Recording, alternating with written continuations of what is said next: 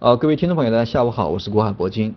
嗯，今天大盘收着三幺二，上涨了五个点，基本上是一个窄幅震荡嘛，这个波动的幅度有点非常小。然后昨天因为利空的消息啊，这个直接啊直接这个低开到六十线的一个下方，然后在三千一百点得到企稳啊，这个得到支撑以后又开始上涨，收了一个这个阴十字星。那么昨天这个信号出现以后啊，昨天我也讲了，这个短线应该会啊迎来一个反弹，因为昨天这个信号我觉得还是比较明显，就是一个企稳的信企稳的这样一个信号。那么今天这个反弹。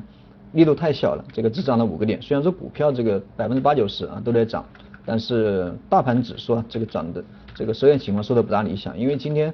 呃这么好反弹的一个机会，对吧？这个六十日线没站上，而且上方这个五日线、十日线、二十日线也都处在一个调头向下，没什么任何拐点。那么呃至于这个周线的话。啊，看起来这个更差一点，这个周线看起来非常差啊，日线看起来好看一点，那周线这个实际上收了一个中阴线，而且是一个吞没的形态，这个呃就不大好看了。那我们抛开这个 K 线，我们看一下这个啊今天这个呃这个股票的一个格局。那么今天实际上处在一个普涨的这样一个格局吧，因为呃包括昨天，包括今天这个虽然说指数没涨多少，或者说指数都在下跌，但是股票表现的还可以。呃，但是这个总体的涨幅还不是很大。那我们首先，那我们现在这个就大家可能比较关心这个下周的问题，下周这个到底还会不会涨，对吧？或者下周会不会延续这样的一个跌势？呃，首先我个人的一个思路还是非常明确，也是我昨天表达的一个观点，短线应该已经形成了一个企稳，短线应该会迎来一个反弹啊，这是我自己的一个观点。而且我们看一下成交量，成交量昨天啊也没有明显的放量，那么今天。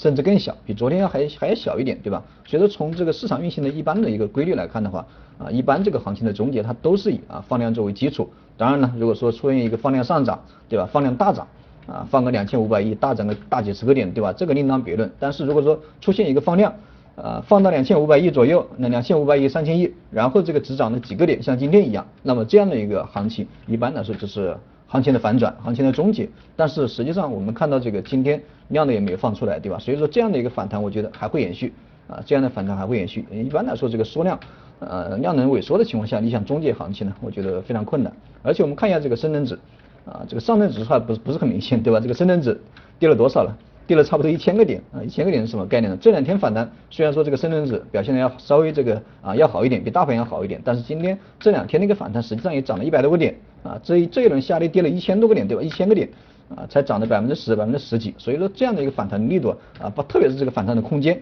啊远远不够，所以说下周的话啊根据这个量能跟空间的一个提示，我觉得下周应该还会迎来这个啊这个全面的反弹，或者说这个。呃，特别是这个中小创，特别是中小创，我觉得这个反弹的能力要反弹的这个弹性，要比这个大盘，要比这个蓝筹股啊、权重啊，这个我觉得应该要啊，应该要表现的好一点。所以说下周的行情，虽然说这个这个星期这个周线收的非常差，但是下周的行情我觉得还是值得期待的啊，还是值得期待的。但是今天已经周五了哈，我们具体的行情我们在啊，我们在这个下周讲。如果大家有什么问题，大家可以加下我的微信啊，古海铂金的手写字母加上四个八啊，有问题在微信上面给我留言，我应该都会回复的。那么今天这个讲课就不给大家多讲，马上有周末了，大家就提前祝大家这个周末快乐吧，啊，就下周见，好了，再见。